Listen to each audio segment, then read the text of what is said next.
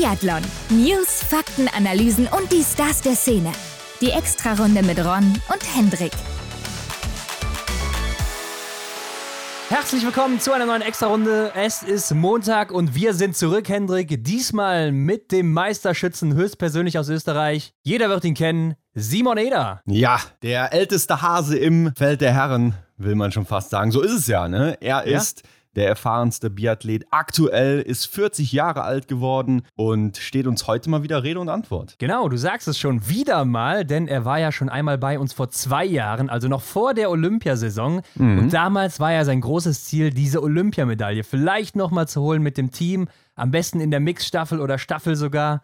Wenn das eben klappen sollte, hat es leider nicht. Aber da haben wir uns natürlich gefragt, Hendrik, warum ging es denn danach noch weiter für ihn? Denn ja, du hast es gesagt, er ist nicht mehr der Jüngste. Ja, ist doch wirklich sehr, sehr faszinierend, wo der Mann diesen Antrieb hernimmt. Dem Ganzen haben wir mal was auf den Zahn gefühlt. Hier und da haben wir was aus ihm rausbekommen. Und natürlich auch die Frage, wann ist denn mal Schluss? Ne? Und wie wird er sich dann vom Biathlon verabschieden? Aber bis dahin bleibt er uns noch ein bisschen erhalten. Mhm. Und bekannt ist er natürlich für sein Schießen. Wir haben aber in der Vorbereitung mal gesehen, dass es ja noch gar nicht so lange her ist, dass er seine erste 90%-Marke geknackt hat. Also gerade mal so fünf, sechs Jahre. Und das bei so einem fortgeschrittenen Athleten. Also was ist da passiert, dass er die einmal geknackt hat und auf einmal hat er das schon häufiger geschafft? Ne? Ich glaube, außer ein, zwei Mal dann immer. Ja, da hat er jetzt definitiv eine Konstanz entwickelt und aus dem Grund ist er ja eben dann auch so der Titelträger des Meisterschützen. Also auf ihn kann man sich eigentlich immer verlassen. Ja, und er hat dazu ja auch noch einen recht besonderen Ablauf beim Schießen. Also erinnert schon so ein bisschen an den Norweger Martin Oelder, der sich das wahrscheinlich auch bei ihm abgeguckt hat und dann noch so ein Mhm. bisschen weiterentwickelt hat. Ähm, aber Simon Eder auch mit so einer ähnlichen Technik unterwegs, gerade im Stehendanschlag. Und da wollten wir auch mal wissen, wie ist er denn dazu eigentlich gekommen? Hat er das sogar erfunden oder hat er sich das auch irgendwo abgeguckt? Also, sehr interessanter Punkt vom Meisterschützen höchstpersönlich. Und glaubt er eigentlich, dass er das Einzelpodest nochmal erreichen kann? Ist das noch möglich oder hat er damit schon abgeschlossen? Ja, da sind wir wieder beim Thema Antrieb. Ne? Also seid mal gespannt, was den erfahrenen Athleten da noch antreibt. Natürlich besprechen wir noch vieles mehr, aber das soll es hier erstmal gewesen sein. Wir kommen jetzt hierzu. Frisch gewachst. Ja, wie immer die News der Woche, Hendrik. Und die erste kommt aus Deutschland, denn Erik Mhm. Lesser, der ist ja jetzt neuer Stützpunkttrainer in Oberhof und ist für das Schießen zuständig. Hat uns letzte Woche zwar im Podcast auch schon Vanessa Vogt verraten, ne? also wer da Ja. gut aufgepasst hat, der hat das mitbekommen. Jetzt sind aber auch alle Medien auf einmal drauf gekommen, denn Erik Lesser, der hat das ja bei Instagram gepostet. Vom Sportler zum Trainer in 365 Tagen. Neuer Perspektivschützentrainer in Oberhof. Erster Arbeitstag in den Büchern. Also, es ging schon los für ihn. Ja, sehr cool finde ich das. Also persönlich glaube ich, ist das wirklich sehr, sehr gut und kann auch erfolgreich werden, dass so ein ehemaliger Athlet wie Erik Lessers dann war, gut am Schießstand unterwegs gewesen. Er kann die Abläufe wahrscheinlich sehr, sehr gut auch den anderen beibringen und verbessern auch. Also ich glaube, das kann eine gute Sache werden. Ja, glaube ich auch. Ähm, er hat sich auch immer wieder dazu geäußert, auch in seinem Podcast, äh, dass er sich das nicht mit angucken kann, was einige da für Abläufe haben am Schießstand und wie Mhm. langsam das dauert. Und man kennt ihn ja auch, ne, wie schnell er das drauf hatte. War in seiner letzten Saison ja auch einer der schnellsten, gerade liegend einfach einen überragenden Ablauf gehabt und hat den sicher immer noch und wird ihn jetzt so weitergeben. Und ja, da bin ich echt mal gespannt, was draus wird. Ne? Ob wir dann Mhm. wirklich in Deutschland auch in den nächsten fünf bis zehn Jahren nur noch schnelle Schützen und Schützinnen haben. Aber ich habe mich auch gefragt, Hendrik, was ist denn jetzt mit seinem ARD-Expertenjob? Denn er muss ja jetzt nach Köln seine Trainerausbildung machen. Dann wird er in Oberhof gebraucht.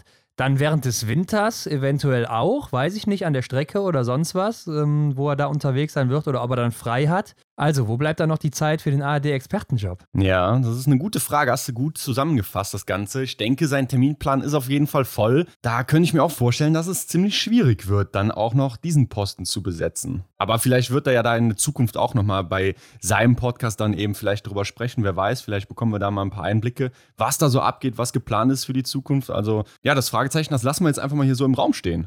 Ja, falls sie dann nochmal eine neue Folge bringen, ne, weiß man ja nie so wirklich. Aber in dem Zuge auch soll Alexander Wolf ähm, ab August auch Stützpunkttrainer in Oberhof noch sein und dann Mhm. da die Athleten und Athletinnen betreuen. Ähm, gerade wenn dann eben die A-Kader oder B-Kader Athleten im Lehrgang sind. Er ist ja der ehemalige Trainer auch der Schweizer Herren, ne? Mhm. War ja auch schon bei uns im Interview, haben wir drüber gesprochen. Interessante Folge. Wer da nochmal reinhören will, der kann das machen.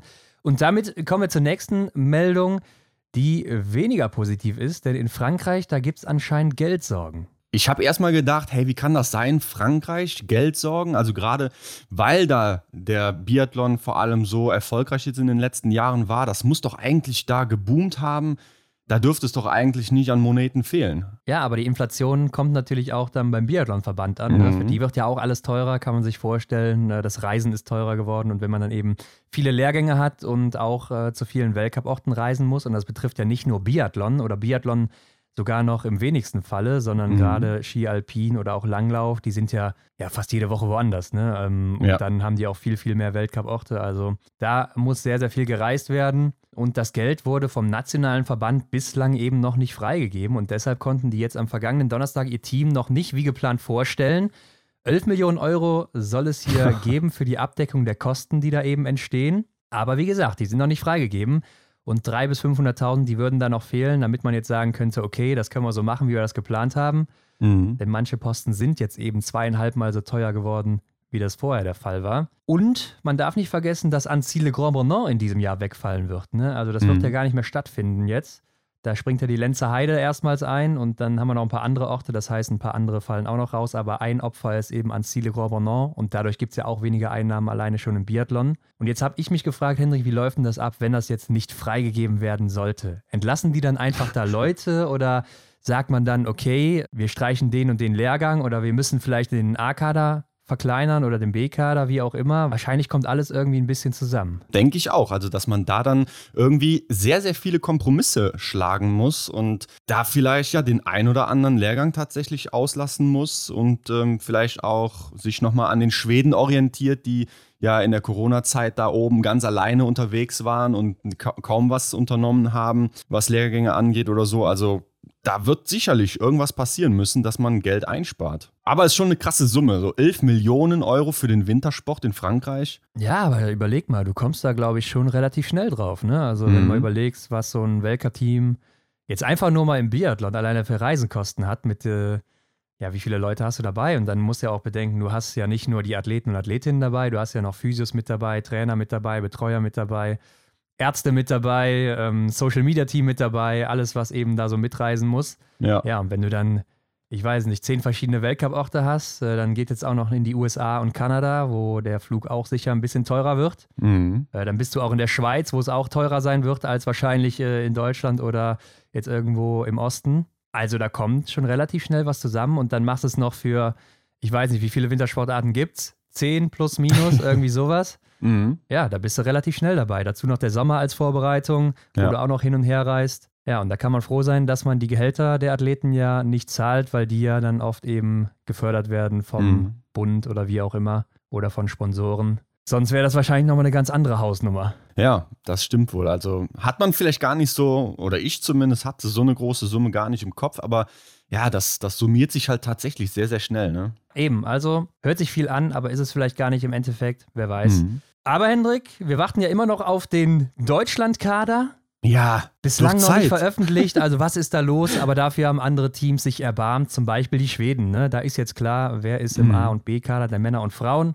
Und ich glaube, bei den Männern kann man es relativ kurz machen. Keine großen Überraschungen mit Sebastian Samuelsson, Jesper Nelin, Martin Ponzil-Oma und Pepe Femling. Also, das war klar. Dazu noch Emil Nyquist ja. und Malte Stefansson. Dafür aber die Brandbrüder jetzt beide im B-Kader unterwegs. Mhm. Und äh, wenn ich ja noch interessant war, war Anton Iverson, der im IBU Cup auch mal als äh, junger Athlet mit guten Laufzeiten schon aufs Podest gelaufen ist. Also das könnte vielleicht auch einer sein, der da noch aufrückt jetzt in der Vorbereitung, könnte ich mir vorstellen. Wobei das sind ja jetzt auch nur die Kader der Vorbereitung, oder? Ja gut, ich meine, während der Saison äh, macht das jetzt nicht mehr so viel aus, wenn du natürlich im Weltcup-Team bist, aber du machst natürlich dann die ganzen A-Kader-Lehrgänge nicht mit, ne? Ja, und bei den Frauen sind schon ein paar mehr unterwegs, ne, als bei den Herren. Das ist ja so das große Problem eigentlich, ne, bei den Herren. Wer kommt da nach diesen vier genannten Größen von dir? Ja, da sieht es sehr mau aus, wenn man ehrlich ist. Aber bei den Damen, da sind zumindest ein paar mehr in der Gruppe A mit dabei. Klar, ne? Die Oeberg-Schwestern sind dabei. Anna Magnusson natürlich, Lynn Persson, die nach ihrer OP wohl wieder zurück ist. Äh, mhm. Mona Bronson, Tilda Johansson, die IBU-Cup-Gesamtsiegerin. Dann auch Stina Nilsson, also die ist weiter dabei, aber Ja, war jetzt für viele so ein Punkt, wo man sich gestritten hat, sollte man sie mitnehmen oder nicht. Ja. Aber man muss natürlich sagen, sie ist immer noch eine Weltklasse-Athletin gewesen und da musste sie natürlich da auch irgendwie mitnehmen. Die Hoffnung wahren lassen war auch schon im Weltcup auf dem Podest, darf man ja nicht vergessen, ne? mit Top-Laufzeiten auch teilweise. Hatte jetzt natürlich kein gutes Jahr. Aber dann auch neu dabei, Sarah Andersen, gerade 20 Jahre alt geworden, war ja auch schon mal schwedische Meisterin, irgendwann vor zwei Jahren oder so, mit 17, glaube ich, damals noch. Also sie ist auch so das nächste Talent, auf das jetzt gesetzt wird. Ja, und ich glaube, das tut vor allem ihr und dann auch Tilda Johansen gut, dass sie damit wirklich hier den Besten unterwegs ist. Ne? Dass man sich da vielleicht gegenseitig auch hochschaukelt, äh, beziehungsweise die Öberg-Schwestern und äh, die bekannten Weltcup-Starterinnen da eben einfach die beiden ja, mitformt. Ne? Oder ja. sich ans Team anpasst. Definitiv, auch läuferisch, denke ich, kann man dann da eben viel mitnehmen. Jonas Gottheim, die kann nicht so viel mitnehmen, die ist jetzt erstmal im B-Kader unterwegs. Ne? Hatte ja auch schon mal ein Weltcup-Podest ja. im Kontiolahti damals im Einzel. Sie hat aber gesagt, entweder man ist sauer oder enttäuscht. Oder man sieht es als neue Möglichkeit, also sie gibt nicht auf, ne, bleibt dran und muss sich da jetzt eben zurückkämpfen, aber ein größerer Name, der dann eben erstmal nicht mehr im A-Kader ist. Dann gehen wir weiter nach Tschechien. Hier ist mir bei den Damen nur aufgefallen, dass Lucy Chavatova oder Chavatova, wie auch immer, im B-Kader jetzt unterwegs ist, bei der es ja auch nicht mehr so besonders läuft. Und der A-Kader besteht auch nur aus drei Damen, ne? Jessica Jislova, Marketa Davidova und Teresa Wobornikova. Und bei den Herren, äh, ja, wenig Überraschung mit fünf Männern um Michael Kratschmer und unseren Zungenbrecher Jakob Tuzetski. genau, da tut sich gar nicht so viel. Das sind ja auch irgendwie, ja, gut, jetzt fünf Herren, aber Vier davon kennt man ja aus der Oberhofer Staffel, die da so überzeugt haben. Und ja, ich denke, was soll man da groß ändern? Sehe ich auch so. Und dann ist gerade noch frisch reingekommen der Kader der Österreicher und Österreicherinnen. Und da gibt es ja sogar über dem A-Kader nochmal einen Nationalteam-Status. Und den hat bei den Damen als einzige Lisa Theresa Hauser. Ja, sehr einsam da oben an der Spitze. Ja, ich weiß auch gar nicht, was das genau bedeutet. Kriegt man da nochmal irgendwie ein bisschen mehr als die A-Kader-Athletin? Keine Ahnung. Ja. Jedenfalls neu im A-Kader jetzt dabei: Anna Gantler, ähm, Christina Oberthaler, Tamara Steiner und Dunja Storz. Mhm. Gut, die ist, glaube ich, nicht neu dabei. Aber im B-Kader haben wir jetzt äh, Julia Schweiger und ich weiß nicht, ob sie jetzt abgerutscht ist. Ja, mir kam es auch bekannt vor, dass sie eigentlich im A-Kader unterwegs war. Stimmt. Und wenn wir mal auf die Männer gucken, unser heutiger Gast Simon Eder und David Komatz als Silbermedaillengewinner im Nationalteam unterwegs und A-Kader-Status hat nur noch Felix Leitner. Der wird abgerutscht sein, denn mhm. der war ja letztes Jahr auch noch mit der beste Österreicher und musste ja dieses Jahr früher aufhören nach einer schwachen Saison. Genau, hatte einen schweren Winter und ja, muss sich da jetzt so im A-Kader durchsetzen alleine. ist ein bisschen, bisschen scherzhaft hier gemeint. Aber was ich interessant finde hier auch im B-Kader finden wir zum Beispiel Dominik Unterweger, der war ja auch schon mal hier und da im Weltcup in der Staffel unterwegs. Auch, dass er dann nicht die Chance bekommt, sich im A-Kader dann auch eben mit äh, Felix Leitner zu platzieren. Ja, ich weiß jetzt auch gar nicht, ob die wirklich einfach nur nach Ergebnissen gehen oder Weltcup-Status mhm. beziehungsweise Platz und dann danach einteilen oder ob die da noch andere Kriterien haben. Aber ich bin mir jetzt auch nicht genau sicher, was das jetzt so bedeutet in Österreich. Also ich könnte mir vorstellen, es ist eher so, dass das jetzt ähm, heißt, die werden unterschiedlich gefördert, weil du kannst mir ja nicht erzählen, dass jetzt, wenn man vom Nationalteam spricht, zwei Leute mit Simon Eder und David Komatz zusammen zum Lehrgang fahren und dann Lisa Hause alleine oder so oder vielleicht die drei zusammen noch. Also das macht ja gar keinen Sinn. Da wird man schon irgendwie anders auch mischen dann. Das glaube ich auch. Das ist wahrscheinlich noch ein bisschen andere Einteilung, wie es zum Beispiel in Deutschland so der Fall ist. Ja, und da sind wir weiter gespannt, wann das denn endlich released wird. Leute, es wird doch Zeit. Haut das doch einfach raus. Was ist denn los bei euch? So viel kann es ja eigentlich nicht sein. Große Änderungen kann man eigentlich gar nicht so sehr vermuten. Und ich glaube, es geht ja sogar dann jetzt auch schon in die erste Woche ins Trainingslager. Also da, ja, muss ja eigentlich klar sein, wer da mitfährt. Ja, und das wird auch nicht erst mit Verkündigung dann klar sein, sondern auch schon wahrscheinlich eine Woche vorher oder so für alle Athleten und Athletinnen, die dann die Füße stillhalten müssen. Aber gut, so ist es nun mal, Hendrik. Und damit springen wir doch jetzt rein in das Interview mit Simon Eder und wünschen euch allen wie immer viel Spaß damit. Ab geht's. Auf die Runde. Heute bei uns zu Gast Simon Eder. Willkommen, Simon. Freuen uns, dass du wieder hier bist. Ja, danke für den Applaus. ja, gerne, gerne. eingespielt ist, aber ja, was? Jahr, dass ich wieder. Nix eingespielt, das sind unsere Zuschauer hier. Aber Simon, die Pause, die ist ja jetzt fast vorbei nach der Saison, ne? Und äh, ich glaube, wenn die Folge rauskommt, dann wird sie bei euch wahrscheinlich auch schon vorbei sein und das Training läuft wieder. Wie hast du denn jetzt die freie Zeit genutzt? Ja, es ist eigentlich wie immer total schnell vorbeigegangen. Osterwoche, also ich war noch bei der Militärwehr, das hat es ein bisschen verkürzt, aber es war noch mal eine super Veranstaltung da in Schweden. Für mich war es halt lässig, weil ich die Station noch nicht gekannt habe. Also in Lulea landet man, sehr, sehr nördlich das Ganze, aber schönes Stadion. Ja, ich muss sagen, Militärwehr ist immer was Spezielles, macht aber Spaß. So zwölf Mannzimmer oder zwölf Frauzimmer. Das ist ein bisschen wie ein Ferienlager und waren nochmal super Rennen dort. Aber ein Materialtest waren recht interessant, haben wir eine gute Zeit gehabt. Ich bin, ich bin gerade irritiert, dass es tatsächlich dann noch einen Ort gibt, äh, wo du noch nicht aktiv warst. Ja, ich glaube, jetzt haben wir gerade, äh, hätten wir über die Pause reden sollen und mehr über die Wettkämpfe noch gesprochen. Aber wir haben dann eben gleich in Wien mit der Family ein paar Tage angehängt in der Osterwoche. Das war so ein bisschen der Urlaub. Und die Marlene ist ja acht Jahre bei mir. Also da ist dann gleich die Schule wieder losgegangen. Die ist dann einfach froh, wenn ich im April einmal daheim bin. Jetzt von dem her haben wir der Biathlon-Community oder die, Biathlon-Athleten und Athletinnen nicht gefolgt nach Mauritius und Thailand und wo sie sich überall wahrscheinlich auch getroffen haben. Mhm. Wie muss man sich das dann vorstellen bei dir, wenn du von Urlaubs sprichst? Bist du dann trotzdem sportlich aktiv oder wie gestaltest du das dann? Ja, in Wien jetzt nicht. Also da, da war ich mir ganz froh, nach, nach war dann eine Woche Pause. Aber man muss ja dann trotzdem ein bisschen schauen, dass man in Schwung bleibt und ein bisschen eine schnelle Vorbereitung macht. Militärwärme ist nochmal ja, es sind wichtige Wettkämpfe. Also da geht es zum einen darum, dass man natürlich dabei ist, weil das Bundesheer so ein großer Unterstützer ist, speziell bei mir seit fast 20 Jahren. Und zum anderen ist er sehr gut besetzt und man ist auch extrem ehrgeizig, dass man da nochmal noch mal was macht. Und danach habe ich dann eigentlich mal die Schnauze voll gehabt, habe den einen oder anderen Weißwein und Bier getrunken und war bei der Würstel, Würstelbude. Also ich denke, das war einfach nett, dass man da mal abschalten kann und Haus des Meeres mit der Marlene oder Museum der Illusionen als Familiensachen, das hat gut passt. Muss auch mal sein, denke ich, aber widmen wir uns doch mal wieder dem Biathlon, Simon. Ähm, das ist ja jetzt schon zwei Jahre her, seit du das letzte Mal hier warst und dazwischen, also zwischen dem letzten Winter und dem Winter damals, lag ja noch die Olympiasaison, ne? Also das war für dich ja auch dann die vierte Olympiateilnahme schon. Da haben wir uns mal gefragt, wie groß war denn für dich noch die Vorfreude, zum vierten Mal hier an den Start zu gehen? Ja, eigentlich sehr groß. Ich meine, die Sache hat sich dann schon ein bisschen verschärft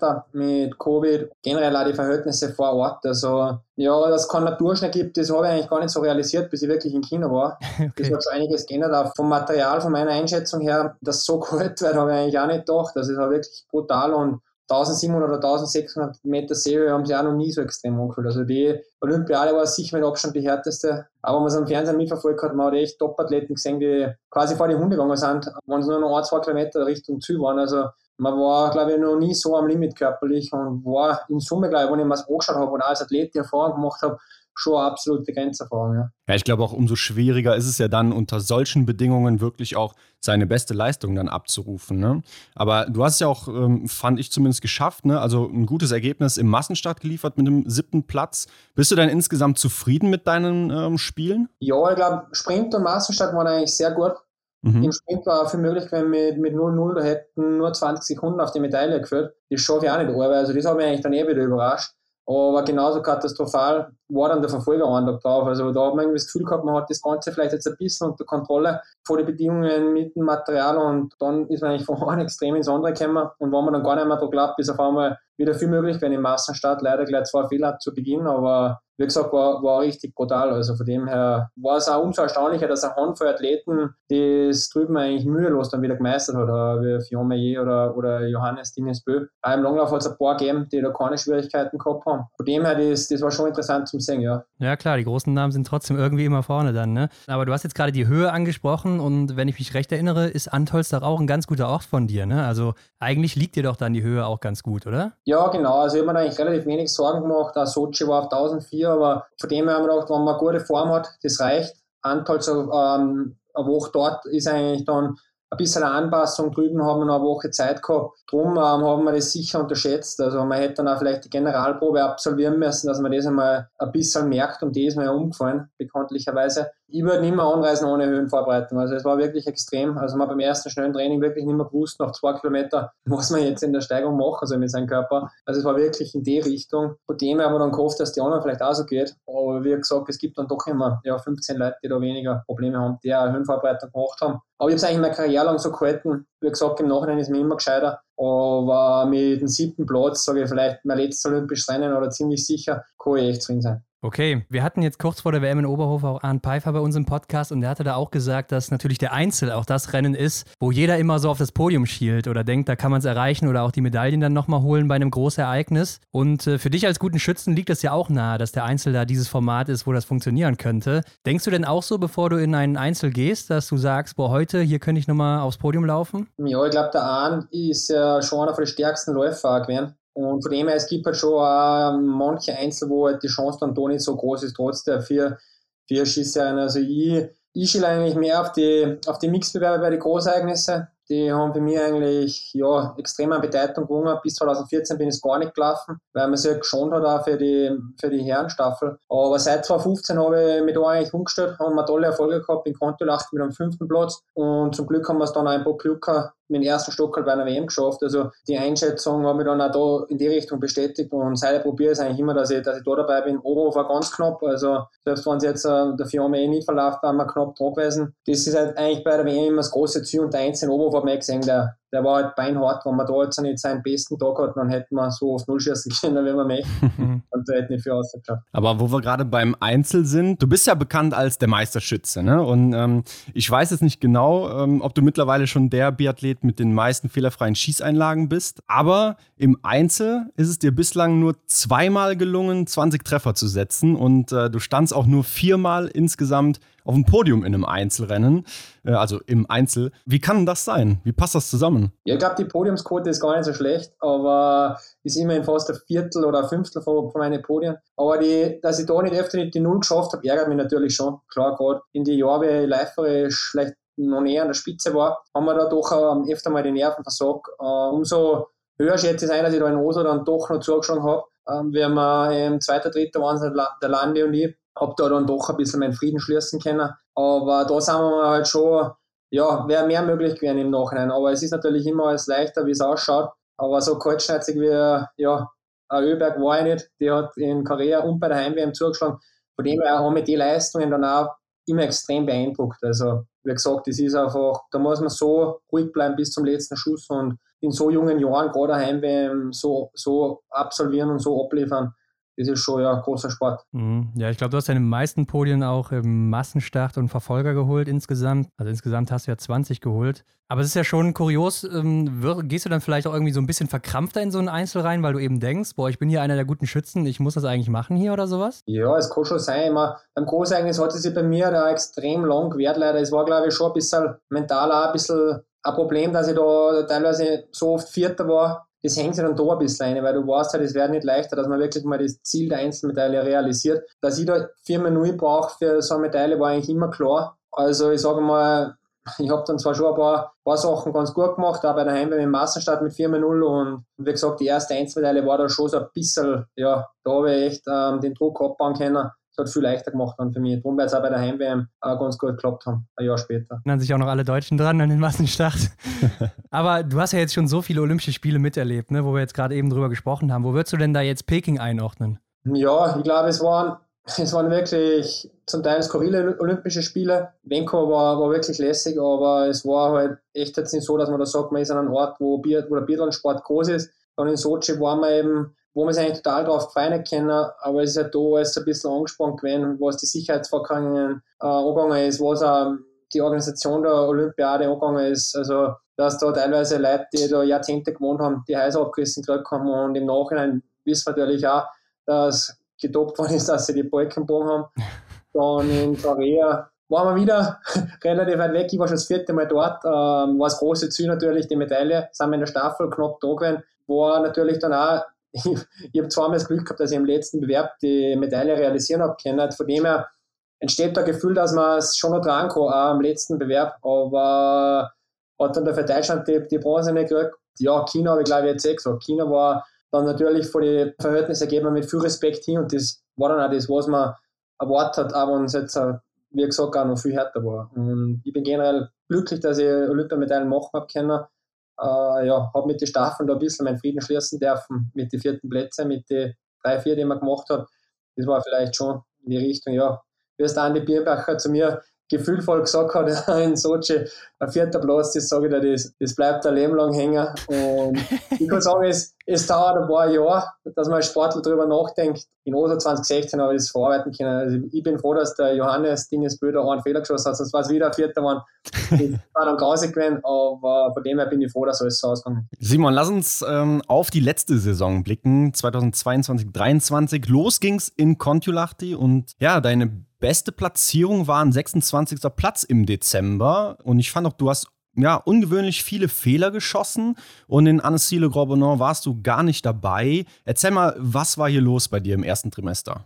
Ja, Saisonstart kann in beide Richtungen gehen. Also der war halt gerade schlecht. 2014 habe ich glaube ich mal mit dem zweiten angefangen. Das ist natürlich das, was man sich wünscht. Und gerade in Kontiolach ist natürlich extrem schwierig, eine schwierige, schwierige Strecke. Meistens also ein schwieriger Kunstschnitt, der halt für das Service-Team extrem ja, herausfordernd macht, dass man da mit den Top-Nationen mithält. Und ich glaube, ja, genau das war es, was man da gekriegt haben. 2 Grad minus Kunstschnitt, das, das ist echt extrem schwierig vermeintlich ein, schnell, schnelles Geläuf, aber halt dann doch äh, nicht einfach, dass man da mit dabei ist. Dann ist halt ein bisschen das Mentale auch schnell dazugekommen. Man ist dann einfach auch, wenn man sieht, bei mir liegend zu 100% da und stehen, versucht man es dann nochmal ein bisschen langsamer, schießt trotzdem die zwei Fehler. Dann denkt man sich ja gerade in meinem Fall, wo das halt wirklich äh, das Steckenpferd sein sollte, das ist jetzt nicht die ganze Realität. Jetzt mal wieder gehst mit zwei Fehlern weg in 25, 30 Sekunden. Von dem her, glaube ich, war es dann für mich ganz gut, dass ich vielleicht auch da den Infekt gekriegt habe, ich noch Pfützen dass ich mal ein bisschen Pause gehabt habe, das Ganze ein wenig als Sacken ablassen. Man hat mich noch Pfützen im Aufbau Klucker vorbereitet. Man, man weiß dann schon ein bisschen, dass man mit dem Rücken zur Wand steht. Aber ich habe mir dann gerade im Klucker genau mit dem Schießen wieder aus der Krise ausarbeiten können, was ich halt auch immer brauche und was mir die ganze Karriere immer geholfen hat. Also der Glaube an mich selber ist da zurückgekommen über Weihnachten. Habe das dann mit Rennen bestätigen können, sonst bringt es ja auch nichts. Also wenn es dann die glaubst, dann ist halt aus irgendwelchen Gründen trotzdem nicht hin. Es kann dann auch mal der Wind sein oder so. Aber war da echt zufrieden im Bocklucker mit, ich glaube, zweimal 15 oder 14, 15. Habe mich dann auf Rotballing gefeiert und da hat eigentlich relativ viel wieder passt in, in Rotballing. Der eine oder andere Fehler halt wieder zu, gerade für, für eine Spitzenplatzierung. Aber dass, dass da live frisch sogar gegangen ist, gerade in der Staffel oder ich glaube 15 Laufzeit im Einzel, das hat mir richtig Selbstvertrauen gegeben für die weitere Saison. Das habe ich dann auch bestätigen können bis auf Oberhof, glaube ich, dass das da in eine ganz tolle Richtung wieder gegangen ist. Ja, also Du hast es schon gut zusammengefasst. Ne? Der Januar, der lief dann plötzlich wieder richtig gut. In allen sechs Einzelrennen bist du Top 15 gelaufen und dann sogar zweimal Top 10 davon noch. Also hast du auch vorab schon gespürt, dass es hier wieder besser werden könnte im Januar? Ja, ein bisschen schon. Also ich, ich habe, halt, wie gesagt, noch Pfützen trainiert, habe ein paar Einheiten mit dem Papa wieder gemacht, ein paar, man muss ein bisschen mental an sich arbeiten. Es geht halt auch nicht immer auf, aber wie gesagt, es ist nicht das erste Mal, dass ich ein bisschen so eine Krise gehabt habe. Es hat auch zum Beispiel mal im Winter gegeben, dem habe ich gar keinen Nuller geschossen. Da ist zwar das eine oder andere Podium gekommen, aber man ist dann einfach am Schießstand der Situation nicht gewachsen und das sind Sachen, ja, so wie Kontiolach, die war ein klassisches Beispiel, wo es vielleicht so ist, wie der Arndt gesagt hat, dass man weiß, man kommt beim Einsatz, das ist schon noch dran, mhm. das Ganze wo man relativ gut in Form ist oder im Massenstart, aber es reicht halt am Schießplatz nicht. Ich glaube, Massenstart letztes Schießen zwei Fehler, im Einzel da drei Fehler. Also man ist da einfach überfordert da hat die Erfahrung noch ein bisschen gefällt. Ich glaube, jetzt kann ich mit so Situationen auch besser umgehen und braucht dann einfach ein bisschen Zeit, ein bis zwei Wochen, dass ich da mal wegkomme von den Rennen. Mir hilft es auch immer sehr, dass ich mir die Konkurrenten dann auch wirklich im Fernsehen anschaue. Habe dann zum Beispiel ähm, Serien mitgeschossen im Masterstadt, wenn man seinen live angeschaut habe daheim und bin die Woche eigentlich mit den Besten zusammen durchgegangen. Mir hat dann immer eigentlich gedacht, ja gut, so schwierig ist es jetzt auch nicht ähm, vom Fernseher. Das Laufen natürlich schon, aber am habe ich mir da schon ausgesehen und habe mich dann eigentlich da ein bisschen zurückgearbeitet. Wie, wie äh, sieht das aus, wenn du da Serien mitschießt? Also dann mit dem Gewehr wirklich, sitzt du dann im Fernseher und machst da mit oder wie? Ja, ja schon in mein, in mein Sportzimmer, sage ich dazu daheim. Also da ist dann der Masterstart gelaufen und ich habe dann ja die Stehenserie mit einer mitgeschossen. ähm, hat man geschaut, wie der Rhythmus ist vom Sturla oder, oder auch vom Johannes, einfach weil es Spaß gemacht hat, weil ich gerade in, in dem Zimmer war und habe mich dann motiviert einfach Jena. Verrückt. Ähm, und du hast ja eben noch diese Einheiten angesprochen mit deinem Vater in Filzen. Wie kann man sich die denn vorstellen? Also, was macht er da mit dir? Ich glaube, um das geht es gar nicht so genau. Das sind einfach ein paar Basics für mich, vertraute Einheiten. Also, die sind ja gerade ja, die Tage, wo natürlich alles beim Weltcup ist und haben wir zusammen trainiert, haben wieder geschaut, dass wir aus der Krise rauskommen da überwiegen natürlich die guten Tage, die wir zusammen verbracht haben. Oder zum Glück, sagen wir so, natürlich ist es auch nicht. Und von dem her kommen wir da schnell wieder in eine, in eine Muster rein, was einfach positiv ist, wo man das ganz gut ablehnen kann. Ich habe dann geschaut, dass ich möglichst viele Tage hintereinander die Nuller schieße, also im Training. Habe gesehen, ja, das funktioniert. Habe mich ein bisschen auch mit meinen Ski beschäftigt, das hat recht gut. Also war richtig ein, ein guter Aufbau für, für Bock Luca, aber wenn ich da noch immer noch ein bisschen vom Infekt geplagt war, also ein bisschen nasal noch unterwegs war, was natürlich in der Löpe dann auch wieder ein Prozent oder so vielleicht ausmacht, aber gerade Ruppolding war dann für mich wieder in einer voll guten Verfassung und da hat dann eigentlich alles zusammenpasst, außer halt die 90 Prozent, aber das ist zu dem Zeitpunkt eigentlich auch für mich relativ gut Schießen. Ja, und dann ging es mit Schwung in deine 13. Weltmeisterschaft. Diesmal natürlich in Oberhof, wie es jeder weiß. Aber was hast denn du dir hier vorgenommen? Ja, vorgenommen habe ich mir, dass ich äh, bei den Mixbewerben am Start stehe also ich habe mir das dann, glaube ich, mal für die Mixstaffel ganz gut arbeiten können. Und bei der WM hat dann der Komi einfach auch eine super Form gehabt. Und durch das, dass ich beim Einzel nicht mehr dabei war, war dann natürlich klar, dass, dass, dass er dabei ist. Besser kann man es eh nicht machen wie die beiden, glaube ich. Ein bisschen vielleicht noch und selbst das war möglich, wenn an dem Tag, es war unglaublich, ich habe mir das Rennen auch angeschaut. Für mich war es natürlich eine Enttäuschung, dass es dann so ausgegangen ist, aber ich glaube, die Mixed war ein toller Bewerb im vierten Platz, also waren wir echt zufrieden. Klar, die Enttäuschung war natürlich groß, gerade nachdem sie uns zum Schluss nochmal die Tür aufgemacht haben, die Franzosen und Französinnen. Da waren wir gern durchgegangen, also, aber der Kanton war dann wie sagt man, ein Blitzkneißer hat das sehr schnell durchschaut, um was geht und hat ins Trockene gebracht. Ja, erzähl mal, was hast du da gedacht, als du gesehen hast, dass er da in den falschen Korridor läuft vor dem Ziel? Relativ knapp bin und Platz 5 bin, deswegen auch in der Schlussrunde habe ich alles gegeben, dass ich den vierten Platz halte. Dem kann man dann eh nicht viel vorwerfen. Vielleicht die letzte Kuppe, die ein bisschen, bisschen mehr noch auszahlen können, wie der Platz eigentlich angesichert war. Und wie ich aus der Hockey ausgegangen bin, habe ich das bemerkt, ähm, dass er Raunen durchs Stadion geht und habe das dann eigentlich gecheckt, weil es mir, glaube ich, das einzige zweimal passiert ist in Östersund schon. Ah, okay. Da wird, hat man, ich glaube, es ist vor mir auch schon ein paar Athletinnen passiert und hat man dann immer gedacht, das ist eigentlich eines von den schlimmsten Sachen und war dann, war dann selber zweimal in der Situation. Einmal habe ich leider das Top 10 verloren durch das, aber habe dann halt nochmal draufgedruckt, aber man merkt dann, okay, er hat jetzt uh, er hat es gesehen und ja, wie gesagt, ein paar haben sich natürlich sehr gefreut, dass das nicht so entschieden, entschieden wird. Ich muss sagen, natürlich, wenn das passiert, war es halt so gewesen. Wir hätten es ja. genommen, wie es ist. Und es ist eher müßig, darüber zu sprechen, sagen wir so. Ja, klar.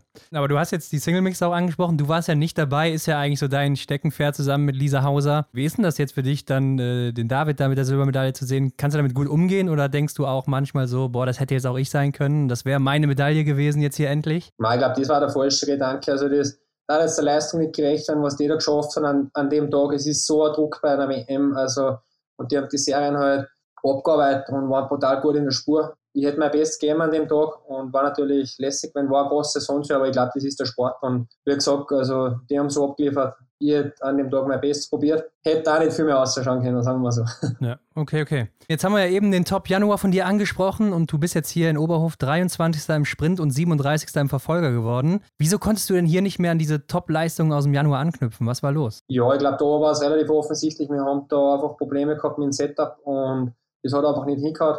Ja. Ich kann man jetzt da bei der WM selber nicht viel vorwerfen. Es war im Grunde die ähnliche Verfassung, die ich jetzt seit Jänner gehabt habe. Da soll mit der Null einfach ein Top 15 ausschauen. Das soll man halten können, ähnlich wie ein Pokljuka, wo man mit einem Fehler einen Verfolger absolviert. Aber wie gesagt, das gehört dazu. Es, es funktioniert leider nicht immer. In Östersund war es dafür genial. Also man hat dann einfach nochmal gesehen, was möglich ist, wenn es perfekt passt. Und da kannst du sogar noch mal Richtung Stockerl gehen, das hat man einfach richtig gedacht. Ja. Also mit äh, Setup meinst du wahrscheinlich Material und so dann, ne? Ja, genau, aber jetzt, wie gesagt, das, das kann mal passieren. Da, da glaube ich, waren wir Österreicher über 50 von der Laufzeit. Und dann weiß man eh, wir haben eh alles gegeben und das Team hat es dann letztendlich eh geschafft mit der Medaille. Von dem her hat das dann für die Mannschaft das sehr nochmal gut ausgegangen, das Ganze. Das stimmt wohl. Dann hat sich aber erstmal gesundheitlich rausgehauen? Ähm, ja, leider. Also es war nicht schlimm und es hat am Montag dann nach dem Verfolger ein bisschen im Hals zum Kratzeln angefangen. Man probiert es dann natürlich am Montag, also nochmal im Training, dass man das vielleicht passt, aber ich habe einfach gemerkt, es ist gerade für die schwere Strecke. Wenn ich da nicht 100% habe, dann ja, dann wird es ganz gutes Übel enden und die Gesundheit geht dann schon auch vor. Also, wie gesagt, das war dann einfach eine Woche daheim, auskuriert nochmal und dann einen kleinen Aufbau gemacht für den, für den weiteren Weltcup. Ja, wir hatten mal kurz überlegt, ob vielleicht Michael richtig angesteckt hat, ne? weil ihr hattet ja da zusammen noch so ein Video gedreht, vor dem, bevor du krank wurdest. Ja, ich sage mal, ein Ebs verzeih, aber das war für mich schon noch mal ein bisschen die Draufgabe, ähm, aber gut. Ja. Da muss man dann wahrscheinlich durch, wie es ausschaut, aber ja, ich habe mir es dann gar nicht angeschaut. Also ich war daheim einmal echt bedient mental und ich glaube, da kann sich jeder einfühlen. Ja. Man tröstet sich dann, dass das halt eine berufliche Geschichte ist. Aber wenn man sich eben so lange vorbereitet auf eine WM und dann geht so in die Hosen, dann braucht man schon mal ja, ein Wechsel daheim. Ich habe meinen 40er gefeiert mit meinen Freunden und, ja. und Freundinnen. Also es war echt eine nette Party und ich glaube, die war auch nochmal wichtig, dass ich da nochmal einen Reset-Knopf gedruckt habe mit vollem Schwung eigentlich dann in die letzten drei Wochen gegangen bin. Ja, in Novemesto ging es ja dann auch schon wieder besser. Ne? Und ja, ich denke, voll zurück warst du dann in Östersund mit deinen Leistungen. Du bist dann da Neunter im Einzel geworden und Siebter im Massenstart nochmal. Also, was war so der Auslöser für diese Wende dann? Ne? Also, du, wir haben jetzt gehört, du warst leicht angeschlagen, äh, hast dann einen Aufbau gemacht, aber ja, was, was hat es letztendlich geholfen? Ja, ich glaube, in Novemesto war ich körperlich noch nicht ganz, ganz fit. Also, es war immer einfach noch ein bisschen zart Und gerade die, die Single ist ja richtig daneben gegangen, dann für mich nochmal, muss man einfach so sagen. Also da, es war einfach auch ein bisschen eine, eine Drucksituation, das Ganze. Ich glaube, das ist alles ein bisschen nachgegangen, die WM, aber es hat mir dann gedacht, dass ich da die Kurven so gut gekriegt habe. Mhm. Gerade in Österreich auch nochmal eigentlich eine beinharte Strecke und da ist live für mich richtig gut gegangen ich glaube, es ist einfach dann auch kein großes Geheimnis. Also es passt dann einfach alles. Es passt die Form, es passen die Skis, es passt die Schießen. Dann kann es in Biathlon halt richtig weit nach vorne Okay, und wie ist das so, wenn du so eine Erkältung, so eine Krankheit in dir spürst? Hast du mittlerweile da so ein gutes Körpergefühl entwickelt, dass du schon absehen kannst, wann du wieder voll einsatzbereit bist? Hm, ja, schwierig. Also das Beste ist natürlich, man kuriert das richtig aus, bis einfach das, das Gefühl, das innere Gefühl wieder da ist, dass man gerne Sport macht, aber man hat dann auch die Zeit einfach nicht. Es, es hätte natürlich noch eine Woche ähm, länger dauern können davor, aber wenn es weitergeht für mich jetzt einfach rein vom Körperlichen her. Aber nachdem riecht sich der Weltcup-Kalender dann gar nicht. Und man hofft, dass er mit den ersten Rennen, die man dort läuft, dass das Ganze wieder in Schwung kommt. Letztendlich habe ich dann auch ein kleines schnelles Training machen können vor Novemester. Aber habe dann schon noch gerade den Sprint halt auch braucht und den Verfolger, dass das wieder für mich dann richtig gut passt. Aber bei diesem Massenstart in Östersund, wo du ja Siebter geworden bist, da gab es ja noch eine relativ kuriose Situation. Ne? Du bist ja nach dem letzten Schießen knapp hinter Benny Doll raus auf die Strecke. Der hat ja vorher den Einzel gewonnen und ist klar einer der besten Läufer. Und du bleibst aber dran und ziehst ihn dann auch noch im Zielsprint ab. Ne? Kannst du uns da nochmal mitnehmen auf diese letzte Runde, was da abging? Ja, er, er war halt einfach, ich habe schon gewusst, wenn der Benny da ist, dann also muss ich eh probieren, so lange wie möglich dranbleiben. Das ist mir dann eigentlich gelungen. Es war dann sogar besser, wie ich glaubt habe. Also ich bin dann auch noch mal vorgegangen in der Schlussrunde. Ja, wir haben uns oft gegen Rastogujev Sam wehren müssen. Der ist auch immer ein bisschen näher gekommen. Also von dem her haben wir doch gehen mal kurz vor, dass wir, dass wir 7, 8 absichern und habe dann ein bisschen mit Windschatten ähm, das knapp für mich entscheiden können. Das ist natürlich für mich eine Riesensache, wenn ich eine Schlussrunde so gut mitkomme. Das, das ist nicht oft, aber, ja. aber passiert halt doch immer wieder jetzt, ja. Also ich, ich kann schon schnell auch sein, halt Klar. Leider nicht so oft, wie ich es gern hätte. okay. Ja, und beim Finale am Holmenkollen hast du ja dann auch wieder ähm, wirklich gute Leistungen gebracht. Du bist Elfter, Achter und nochmal Zehnter geworden. Ja, und allgemein scheint ja auch so das letzte Trimester für dich immer gut zu laufen. Ähm, ist das auch dein Empfinden? Ja, schon eigentlich. Also ich freue mich da immer drauf. Also man hat da einfach, wenn man gesund ist, schon mal einen riesen Vorteil. Die meisten sind oft ein bisschen, ja die meisten, aber es ist ein gewisser Prozentsatz, der ein bisschen kämpft, einfach mit der Fortdauer vor der Saison werden ein paar müde. Also es hängt ja immer damit zusammen, wie geht man rein, wie bereitet man sich vielleicht vor. Ich komme ein bisschen aufs Ötter, vielleicht noch auf die Trainingsjahre. Aber ich komme dann oft eigentlich ganz kurz recht hinten raus. Dann hat man den Vorteil schon mal. Also man kann dann nochmal richtig gute Rennen abliefern. Auch, und der Druck ist einfach nicht mehr ganz so groß. Also das ist dann etwas, was man dann vielleicht auch ein bisschen genießt. Man hat nicht mehr das Gefühl, so dass der Fokus so brutal drauf ist. Von außen die Erwartungshaltung einfach, die WM, das Großereignis ist vorbei. Und man kann da vielleicht dann eine Saison auch nochmal retten, ein bisschen, so wie ich das eigentlich nach der WM dann versucht habe und, und das hat eigentlich ganz gut funktioniert. Also bin ich mit einem lässigen Gefühl rausgekommen. Dann habe ich eigentlich auch ein bisschen aufgrund von den drei Wochen dann sicher auch nochmal entschieden, dass ich ein Jahr anhänge. Ja, das stimmt. Wir hatten jetzt auch so ein paar junge Leute bei uns im Podcast oder Athleten und Athletinnen und die haben uns oft erzählt, so dieser lange Winter, der schlaucht sie halt auch sehr stark mental und psychisch und so gegen Ende. Wie ist es denn bei dir mittlerweile? Kommst du damit auch ganz gut klar? Oder hast du das überhaupt noch? Mm, ja, wie gesagt, da sicher gibt es Jahre, da, da ist bei mir hinten raus auch gar nichts mehr gegangen, aber das war meistens halt auch, weil da äh, irgendwelche Krankheiten oder Infekte gehabt habe, so wie 2019 in Östersund vor der WM, da ist mir richtig brutal erwischt und dann geht es halt hinten raus auch nicht mehr so gut. Aber eigentlich ein bisschen ist das genau das, was ich jetzt gemeint habe. Da soll halt sehr viel da kämpfen und das ist halt dann auch die Chance einfach für die, die was nicht kämpfen und das muss man dann so gut wie es geht auch rausnutzen. Also Klar, beim letzten Meisterstadt Oslo war bei mir da war die Batterie allein, aber ich, ich kenne halt auch schon ein bisschen die Runde jetzt und die 3-Kilometer-Runde ist eine von den Härten da oben. Die 3 Dreier und die Dreier, da geht es halt ganz auf. Das sind halt einfach Höhenmeter, die mir wedern. Aber gerade so wie die 2,5 war es einfach äh, Verfolger, das ist für mich immer Bewerb, da habe ich eine große Chance, da, da reise ich eigentlich schwer ab gegen die, gegen die Top-Läufer. Da schaue ich halt immer, bin ich froh, wenn ich einen Sprint gut durchbringe, weil dann ist immer viel drin. Gibt es denn da auch einen Unterschied zu dem jüngeren Simon von früher?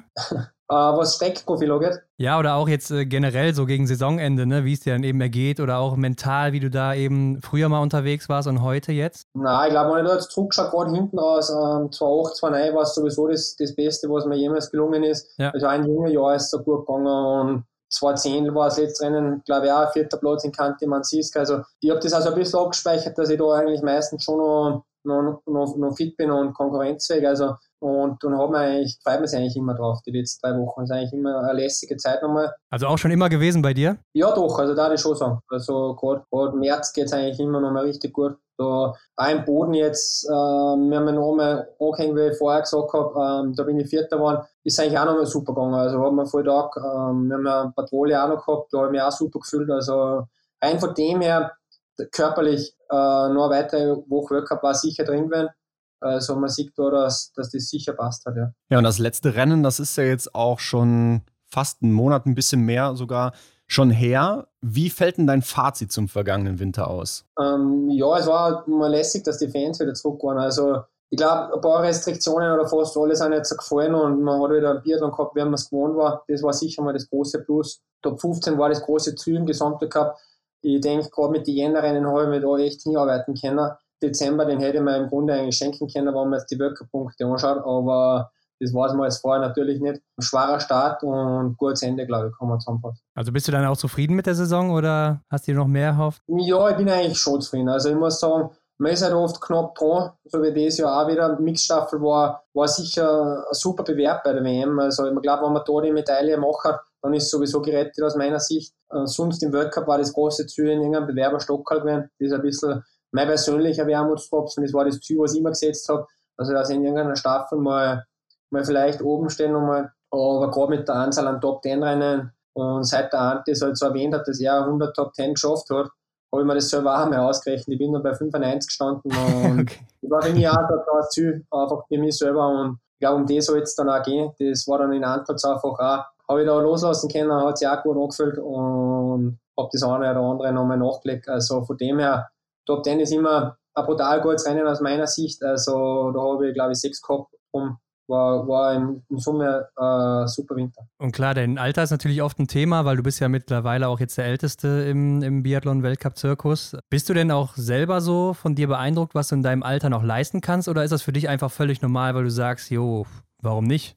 Ich glaube, man muss da genauer hineinhorchen, was der Körper sagt, wie es bei den Leistungstests ausschaut, ob da irgendwann der Knick kommt, das fürcht man halt ein bisschen. Aber ich denke, von heute auf morgen wird es hoffentlich nicht passieren. Ja. Und die, man profitiert ein bisschen halt von den von die Trainingsjahre ist eh klar, man hat da gewisse Anpassungen im Körper, die, die bleiben schon länger bestehen und das heißt natürlich auch nicht, dass man jetzt auf der faulen Haut liegen kann, aber ja, man, man weiß halt auch, wenn man jetzt irgendwie mal zwei, drei Wochen Probleme hat äh, im Training, dann, dann ist man wahrscheinlich jetzt, äh, baut man nicht so schnell ab und die Erfahrung kommt dazu.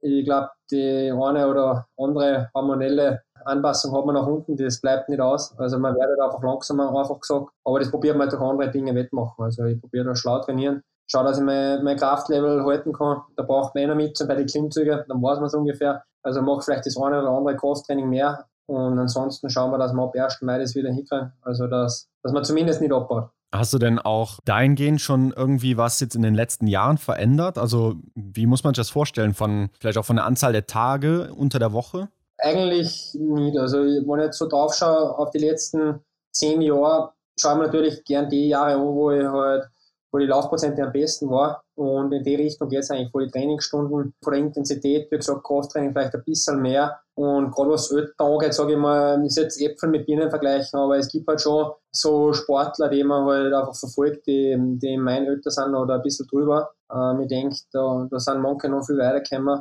Von dem ist jetzt 40 Jahre nicht so das Ablaufdatum. Also ich glaube, ab 40 hat man ein bisschen ein Mindesthaltbarkeitsdatum und da muss man halt schauen, wie lange das noch geht. Wer ist das, wen du da so verfolgst? Ja, ich glaube, ganz vorne weg ist eh der Anders Auckland, der eigentlich im Langlauf extrem lang dabei war, heuer mal seine Karriere offiziell beendet hat, ja. aber im, beim Wasserlauf halt immer noch so gut wie konkurrenzfähig äh, war mit 50 Jahren. Aber das sind dann natürlich da auch die Ausnahmen und der Ole mit 43 war da auch Wegbereiter, denke ich mal. Ja. Marillo, die zahlt hat noch gut, keine Dille haben wir, das sind natürlich schon die großen Ausnahmen. Aber ich denke, 40 Jahre ist jetzt da nicht der große Schock. Also, ich war in Ruppolding vor, vor vier, fünf Jahren schon der älteste Athlet, das hat der Stadionsprecher durchgesagt, da haben wir gedacht, ja, jetzt wird es dann schon langsam. Ja. äh, müssen wir wirklich schauen, wie lange es geht. Und war für mich ein bisschen ein Problem, dass ich dann selber mal richtig realisiert habe, okay, es ist wirklich vorbei. Es ist schon klar, dass ich meine Karriere mal beenden werde dass es halt irgendwann wirklich nicht mehr geht. Und das hat mich eine Zeit lang gestresst, aber gerade jetzt oder mit der Silbermedaille in Pokljuka habe ich so ein bisschen an Innenfrieden dann doch äh, geschlossen für mich.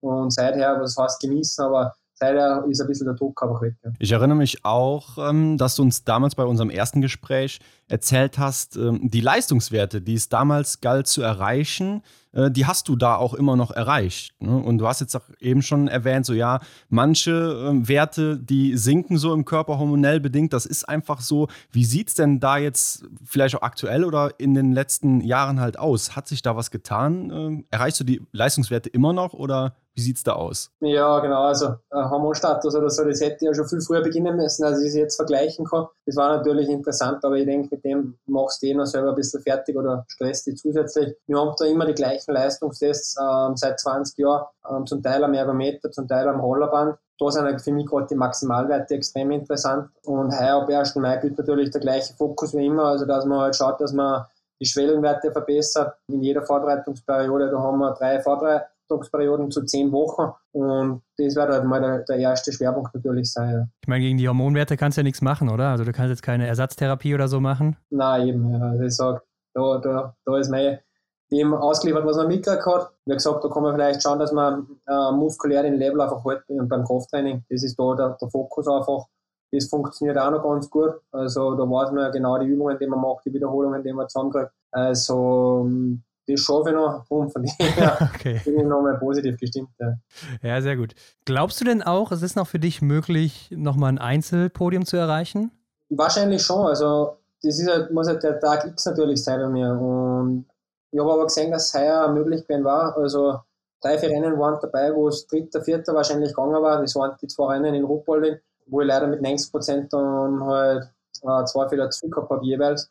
Und dann in Östersund. Aber es muss natürlich der eine oder andere Faktor schon zusammenpassen. Vielleicht äh, der Johannes mal eine Woche Urlaub einschiebt oder ja, keine Ahnung, dass er wirklich die, die Nuller dann schießt und, und so eine Woche erwischt werden der Saison. Aber ich bin mit Staffelpodien ja auch schon zufrieden, also von dem her ist das alles nicht so genau. Ja, ist ja gut, dass du da so einen Ausgleich auch gefunden hast mit den Staffeln. Ähm, aber es gab ja ein paar Situationen, wo du echt nah dran warst, ne? wo du so nach dem Massenstart oder Verfolger mal als erster, zweiter raus bist nach dem letzten Schießen dann aber noch äh, auf vier oder fünf zurückgefallen bis auf der letzten Runde. Wie gehst denn du da heute mit um, wenn sowas passiert und du da überholt wirst noch? Man kann dem Moment eh nicht viel machen. Also man probiert dann vielleicht noch mitgehen und das Ganze über den Zusprint lösen, aber es kommt dann auch immer darauf an, äh, wer gerade hinter am läuft. Also man weiß dann ab und zu schon, dass, dass jetzt eine Stunde geschlagen hat. Aber ja, das ist halt so. Also, das ist halt oft einmal ist dann ein bisschen, oder die Konkurrenten zum Verhängnis waren, dass wir unterschätzt haben, schätze. Ja. Gerade bei meinem Sieg in Ruppolding 2016, glaube ich, war das. Da waren wir ja zu fünften und letzten Schießen eigentlich nur mit den besten Läufer. Und da wird keiner Karten auf mich gesetzt haben, oder der Mathieu hat es im Interview gesagt nach dem Rennen, dass er nicht dachte, dass ich die Seite mache. Und von dem her, ich weiß, ich kann an gewissen Tagen schnell laufen. Ich, ich weiß auch unter dem Rennen Bescheid, wann so ein Tag ist und, und weiß dann auch, dass ich in der Schlussrunde vielleicht heute nicht so viel verlieren werden kann dann ein bisschen ja, taktieren. Aber klar, es gibt dann Tage, da, da sehe ich in der zweiten, dritten Runde schon die Sterne und die Konkurrenz natürlich auch, wenn der Simon eh da vorne, vorne, vorne ist, dann wittern sie ein bisschen eine Chance. Okay, okay. Ja, wir haben ja gerade eben über das Training gesprochen und da ist es ja auch so, dass es immer wieder so Einheiten gibt, die wehtun, ne? die vielleicht auch keinen Spaß machen.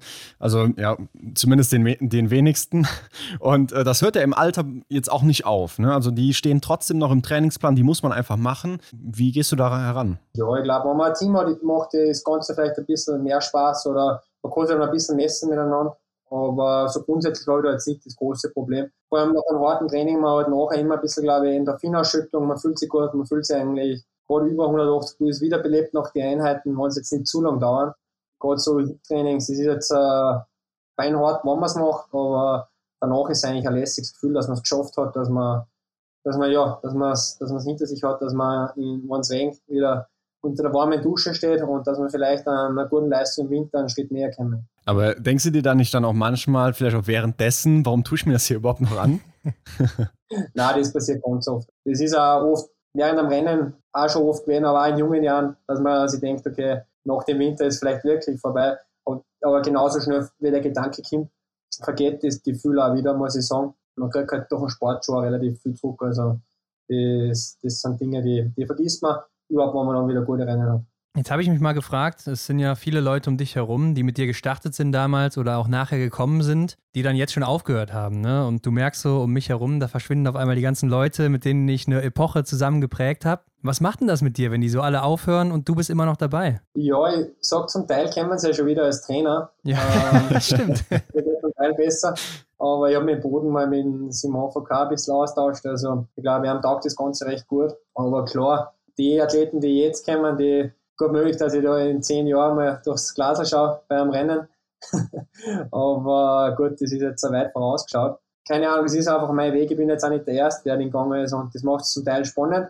Zum Teil, glaube ich, denkt man sich das schon auch. Also sind auch genau die Worte, wenn ich es verraten darf, was sie da einmal geäußert hat zu mir, dass sie das auch ab und zu denkt. Aber ich denke auch im gleichen Maße völlig normal. Das gehört genauso dazu, wie man es halt dann auch genießt nach guten Rennen. Also da ist nicht irgendwie so ein bisschen, ja klar, man ist wahrscheinlich immer irgendwie traurig, wenn mal irgendwie so lange Weggefährten aufhören, aber irgendwie, ja, dass man auch sagt, boah, irgendwie geht hier was zu Ende oder so. Hast du so Gedanken? Weißt du, was ich meine? Ja, das war bei mir schon ein Prozess, was ich vielleicht vorher erwähnt habe. Ähm, der hat irgendwann 2000, 2018 nach der Olympiade in Korea angefangen, dass halt das Karriereende doch näher kommt. Und das war dann gar, gar nicht so eine leichte Zeit, psychisch muss ich zugeben. Also ich bin froh, dass ich das auch hinter mir gekriegt habe. Aber seit 2021 habe ich da schon wieder besser in die Spur gefunden. Ja. Na gut, Simon, aber wo dir bis heute und immer noch keiner was vormacht, das ist natürlich am Schießstand. Ne? Also auch diesen Winter bist du ja wieder der drittbeste Schütze mit 92,7 Prozent. Also das ist schon der Wahnsinn und dein zweitbester Wert aller Zeiten. Ist denn das auch noch so ein Ziel, was dich antreibt, also hier besser zu werden und solche Werte zu erreichen? Ja, das große Ziel war eigentlich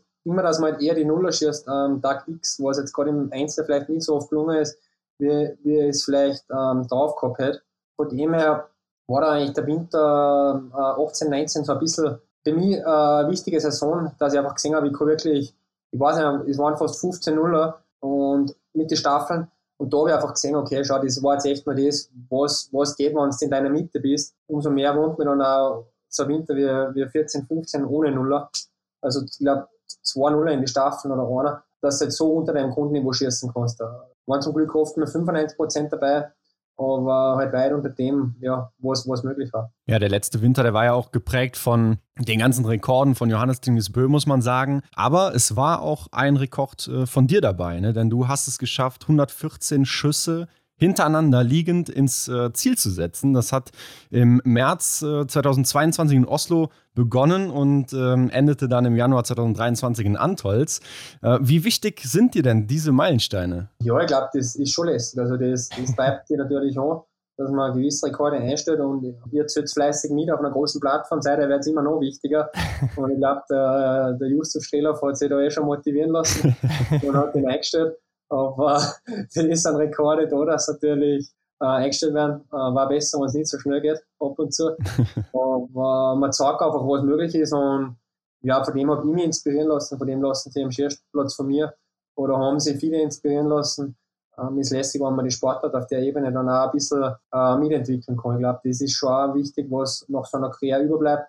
Und da bin ich auf ein paar Sachen dann äh, ja, stolz und glaube, dass ich da ein paar Sachen ja, neu erfunden habe zum Teil. Ja, und insgesamt ist uns auch aufgefallen, das Feld hat deutlich besser geschossen als im letzten Jahr noch. Waren die Bedingungen einfach sehr viel einfacher diesen Winter? Ja, ich glaube, in der zweiten Oberwoche war, war ich nicht mehr dabei. Aber rein vor die Verhältnisse war Oberwoche sehr milde. Und da haben wir doch einen Winter dabei oder einen Östersund, wo wir stehend mit ja, unter zwei, drei Fehler gar nicht mehr wegkommen. Also erinnert mich nur an den Winter. Ja. Ich glaube, wie, wie wir viele Athleten zwei Minuten stehen geschossen haben in Österreich. 2021, ja. Am Ende im ja, März, ne? Ja. Genau, bei den Damen war es letztes Jahr, glaube ich, auch nochmal so. Im Massenstart oder so, wenn ich es richtig in Erinnerung habe. Und da, da geht natürlich die Statistik auch flöten. Es ist heuer nicht ja, wahrscheinlich ausblenden. Okay, wir haben aber mal in unserer äh, Vorbereitung hier gesehen, dass die erste Mal oder das erste Mal, wo du die 90er-Marke geknackt hast, das war ja erst 2018, 19, also ist noch gar nicht so lange her.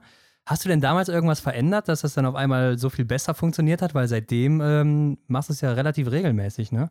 Ja, also ich habe das Ganze eigentlich ein paar Jahre vorher ein bisschen auf Null gestellt, auch mein, mein, mein Schaft. Und habe äh, Munitionstests ein bisschen selber dann in die Hand genommen, habe mich einfach ein bisschen noch mehr mit den Sachen beschäftigt, die wirklich viel bringen am Schießplatz vielleicht. Und vielleicht hast du dann nachher dann eigentlich auch mit der Einzelmedaille ein bisschen, dass ich ein bisschen runtergelaufen bin einfach. Das sind dann ein paar Punkte, die, die zusammenkommen und die dann auch wirklich Sinn machen, dass man die so, so umstellt. Ich vorher viel bei meiner Waffe immer selber gemacht, aber habe dann da auch das in, in die Hände eines Experten gegeben und von dem her mit dem Experten bin ich sehr zufrieden. Ne?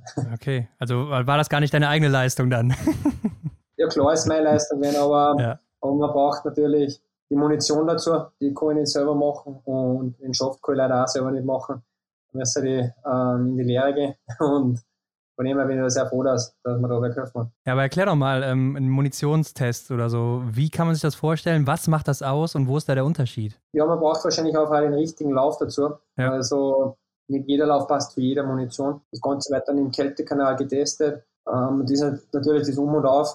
Hab da dann einfach ein paar Euro ausgegeben, hab mir gedacht, ja, dass das mehr Sinn macht, als dass ich mir ein neues Rennradl kaufe und war sicher ein gutes Investment, gerade wenn man die Percentage jetzt am, am Schießplatz anschaut liegend. Also, ich glaube, ich war noch zu ganz zu Beginn in meiner Karriere mal in, in der Richtung mit dabei, über 95 Prozent. Und das ist halt schon die Basis, also für jedes Rennen, in dem man da liegt. Und wenn du dann diese Tests machst, dann siehst du bei den Munitionen, wie die unterschiedlich streuen oder wie kann man sich das vorstellen? Ja, genau. Also man geht da noch Millimeter, wie groß das Schussbild ist. Ja. Ähm, jetzt mittlerweile macht es wieder der Verband mit dem Bundesjahr für, für uns. Also es ist natürlich dann auch immer eine Frage, wie schnell kommt man zu den gewissen Losnummern der Munition. Also da läuft im Hintergrund sehr viel ab. Weiß nicht, ob es Politik ist, aber man braucht dann schon auch die Kontakte vielleicht. Ist dann, wenn man so ja vielleicht ein Privileg. Oder man hat einfach einen guten Lauf, das gibt es schon auch, der dann für sehr viel Losnummern auch geeignet ist. Aber ein, gute, ein gutes Schussbild hat halt, wenn möglich, 11, 12 mm und ein schlechtes hat halt eventuell 25 mm nach der Saison. Und okay, krass. Das ja. habe ich dann eben auch einmal gehabt und dann habe ich eh nicht mehr lang äh, analysieren müssen, was vielleicht gelegen haben könnte.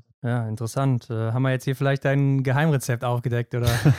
ja, der Ole einer würde ich eher sagen, Anfängerfehler, wenn man das nicht okay. Aber äh, das sind halt schon Hausaufgaben, die man machen sollte. Und ja. ja, da muss man dann vielleicht da dort ein bisschen selber Verantwortung übernehmen, aber mittlerweile ist das auch in super Händen. Also beim Verband. Ja, ich glaube, stimmt. Irgendwie ist es ja logisch, ne? wenn man so eine Waffe hat und sich damit beschäftigt, liegt es ja auch irgendwo nahe, dass die Munition oder dass man weiß, dass die Munition wahrscheinlich anders streut oder so und dann äh, man sich damit auch beschäftigen kann. Aber Simon, allgemein hast du ja auch einen sehr eigenen Ablauf beim Schießen mittlerweile. Ne? Gerade stehen sieht man das ganz gut. Da ziehst du ja das Gewehr so unter dem Arm hinweg in den Anschlag rein. Und die meisten, die packen ja oben an den Lauf und ziehen das so über den Rücken weg. Und ich würde sagen, es dauert vielleicht ein bisschen länger auch. Wie bist denn du da eigentlich drauf gekommen? Ich habe das auch ein paar Mal gewechselt, also in meiner Karriere. Ich habe es zu Beginn eigentlich auch beim, beim Lauf ab runtergenommen. Aber ich habe dann eine Zeit lang spezielle Magazine geschossen. Also ich habe es Ringmagazine genannt. Da habe ich den Vorteil gehabt, dass ich ähm, ein Magazin abziehen habe können vor dem ersten Schießen, ein leeres, also wohlgemerkt. Für mich hat es eigentlich keinen kein Grund, dass man irgendwie ähm, ja, Sicherheitsverkehrungen auf die leichte Schulter nehmen. Wie gesagt, es war immer ein leeres Magazin, was ich ausgezogen habe und habe dann den Vorteil gehabt, dass ich das eben nicht mehr machen habe müssen vor dem ersten Schuss und so ist es eigentlich entstanden. Das haben wir eigentlich bis heute dann beibehalten. Äh, die EBU hat dann da leider eine Regel vorgeschoben, dass ich das nicht mehr machen darf oder dass man das generell nicht mehr machen darf. Ein leeres Magazin abgeben, also ab, aus dem Magazin halt rauszunehmen, das volle oder auch das leere auszunehmen.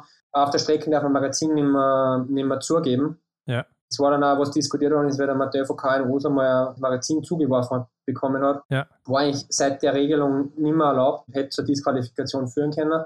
Und seither habe ich das einfach beibehalten. Ist jetzt eigentlich nicht mehr zwingend notwendig, aber das ist einfach deswegen immer noch für mich der Weg, weil ich am schnellsten bin. Aber schaue da jetzt natürlich auch schon nach links und rechts. Es gibt ein paar, die das jetzt ähm, schon abgekürzt haben, das Ganze den Weg zum ersten Schuss. Und ja, da kann man jetzt einiges noch mit zu bis zur neuen Saison, dass ich das auch, auch so in, also als Automatismus drin habe. Ja, da hast du dir wahrscheinlich auch hier den äh, Martin Öldal mal angeguckt, oder? Ja, genau. Also ich glaube, dass der da brutal arbeitet und für, für, für kurze Bewerbe wie die Single Mix ist das ein Riesenvorteil. Ja, ich habe mal gesehen, der äh, gibt den ersten Schuss circa bei sieben Sekunden ab und ist damit mindestens zwei, drei Sekunden schneller als viele andere. Ne? Oder ein Johannes Dingesbö schießt meistens so bei 14, 15 Sekunden erst, da ist er schon fertig fast. Ja, genau, es ist brutal. Ja. Aber würdest du denn sagen, generell gibt es da Vor- und Nachteile äh, bei so Techniken, wie man eben das Gewehr in den Anschlag nimmt, oder ist das einfach nur eine persönliche Präferenz? Ja, ich glaube, wenn man jetzt mal die, die Sicherheitsthema außen vor lässt, was jetzt ein bisschen am Tisch ist seit der Saison, wo es gleich für die Norweger nochmal in die Runde geworfen worden ist, wenn man das so sagen kann, ist es ein bisschen eine individuelle Angelegenheit und klar muss man dann schauen, mit was für Athleten habe ich es da, will er das überhaupt so machen, was für Magazine schießt. Da ist aber eine klare Aufgabe für einen Schießtrainer, da kann man natürlich entscheidende Vorteile aussagen, wenn uns jetzt äh, dann im Winter um die Wurst geht. So, so gesehen beim letzten Schuss. Ja, ich erinnere mich auch an so junge Athleten, zum Beispiel Niklas Hartwig hatten wir jetzt vor ein paar Wochen hier bei uns zu Gast. Ähm, da haben wir auch über den Ablauf und so am Schießstand gesprochen. Und er sagt auch, man muss das einfach täglich üben, mehrere Stunden, auch zu Hause, auch wenn das Training eigentlich nicht mehr stattfindet oder schon vorbei ist. Wie sieht denn das bei dir aus, in deiner Erfahrung? Wie oft machst du das noch? Ja, also die, der Ablauf, den man jetzt bei mir beobachten kann, der ist natürlich, der funktioniert blind und ja. wahrscheinlich auch noch nach der 40er-Feier, meiner Geburtstagsfeier, und einer so drin ist. Von dem her, das brauche ich nicht mehr großartig üben, aber klar, je näher die Saison kommt, umso, umso mehr macht man das nochmal dass man das einfach wieder drinnen hat. Mhm. Ich meine, du hast uns ja eben auch schon erzählt, dass du vor dem Fernseher standst und das Rennen da mitgemacht hast, nochmal mit dem Gewehr. Ähm, aber hast du diese Technik von dir jetzt komplett selbst entwickelt auch oder hast du dir irgendwo was abgeguckt? Na, also die Schultern habe ich mir ganz sicher vom Hoverlucky abgeguckt oder abgeschaut. Also ich meine jetzt wirklich dieses in den Anschlag nehmen, ne, die Waffe so. Ja, das in den Anschlag nehmen ist vielleicht so ein bisschen zusammenstückeln aus dem, was ich gesehen habe. Also mein Teamkollege, der Reiter Miche, der ist jetzt bei Atomic bei der Skifirma, wo ich bin der hat das eigentlich gemacht im Sommer und da habe ich mir eigentlich gedacht, das ist verdammt schnell. Und das habe ich mir von ihm im Sommer einfach abgeschaut, so gesehen. Und dann habe ich das mit den Magazinen von mir kombiniert und so kommt es auch zum anderen. Dann schaut man, wie werden wir die Stecke am schnellsten los. Das sind Dinge, die man eigentlich bis bis Juli im Griff haben sollte und dann sollte man schauen, dass man den Automatismus bis Oktober drin hat, dann kann eigentlich nichts mehr schief gehen für den Winter. Also das heißt, äh, man könnte auch jetzt, wenn man Mitte 20 ist oder sowas oder Ende 20 immer noch sagen, so ich stelle das jetzt um in der Vorbereitung und das klappt dann auch zum Saisonstart. Ja, das ist also meiner Meinung nach ist das kein großes Problem, wenn man jetzt wenn man motiviert ist, starten wir im April damit, aber 1. Mai ist noch früh genug. Wenn ich jetzt Ende Mai zum Schießen beginnen würde, war das für mich auch okay. Also meistens fängt das Team früher an, ich schließe mich dann an aber da ist eben so viel Zeit, wenn man sieht, für, für Änderungen, glaube ich, am Weg zum ersten Schuss einfach. Da sollte man das machen, da sollte man wissen, was man haben will. Und dann trainiert man es einfach 20 Wochen lang. Das müsste reichen, dass man das wirklich, wirklich intus hat. Ja, okay. Gut zu hören. Falls jetzt hier jemand zuhört, der es noch nicht macht, kann er gerne umschulen. Jetzt in der Vorbereitung fängt er gerade an. Aber Simon, wir haben jetzt gelesen, dass du jetzt auch gesagt hast, du machst mindestens noch ein Jahr weiter. Was hat dich denn jetzt zu dieser Entscheidung bewegt? Ja, es sind auch mehrere Faktoren einfach. Also ganz klar, dass das sportlich heuer gut gelaufen ist. Das ist ein ganz wichtiger Faktor. Dass die Familie mit dabei ist. Also für die ist gar kein Problem, wie es ausschaut, nach letztem Stand. okay. Und ähm, mit den Sponsoren geht es auch weiter. Also das sind Dinge, die man abklären muss. Das Bundesheer steht hinter mir, wie es ausschaut. Also dann kann man echt nochmal sagen, ich probiere das Ganze nochmal, weil es einfach nur mit vereinten Kräften geht. Also müssen so viele Faktoren immer zusammenpassen. Also und ich denke, da hat man dann gute Chancen, dass das, dass das nochmal möglich ist. Und du guckst jetzt von Jahr zu Jahr oder wie sieht das aus? Ja, ich sage immer von Weltcup-Station zu Weltcup-Station schon. Aber okay. ganz so schlimm ist es auch nicht.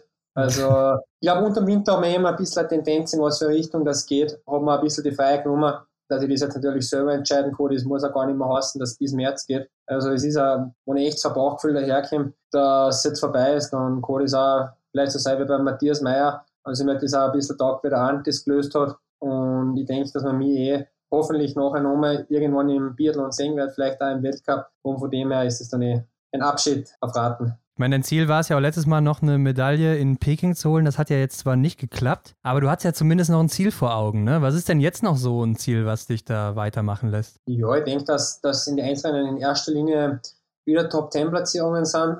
Also, wenn ich irgendwie mit rein schummel, dann bin ich zufrieden. Nachher, dann war es eigentlich ein super Tag für mich. Wenn es weiter nach vorgeht, bin ich da auch nicht besser. Also, und in die Staffel möchte ich mich weiterhin aufdrängen. Auch mit der Herzstaffel war das ein Riesenziel nochmal, dass man Stockerl schafft. Also wir haben jetzt, glaube ich, den einen oder anderen wieder dazu gekriegt, den Unterweger Dominik, der hat eine mega Staffel in Östersund abgeliefert. Haben halt leider mit Felix einen Athleten verloren unter der Saison. Da hat es heuer gar nicht hingehauen, leider. Und den braucht man natürlich in der Staffel wie ein bisschen Brot. Also, wie gesagt, wir werden schauen, sechs, sieben Herren in der ersten Trainingsgruppe, dass wir dass wir wieder gut trainieren und dass wir möglichst viel sind, die, die das Team dort in der Staffel verstärken können. Und ich kann mir vorstellen, bei einem Athleten, wie du es einer bist, da gibt es sicherlich einen großen Antrieb irgendwie. Aber erzähl mal, was treibt dich denn generell noch jeden Tag so aus dem Bett und dann vor allem ins Training?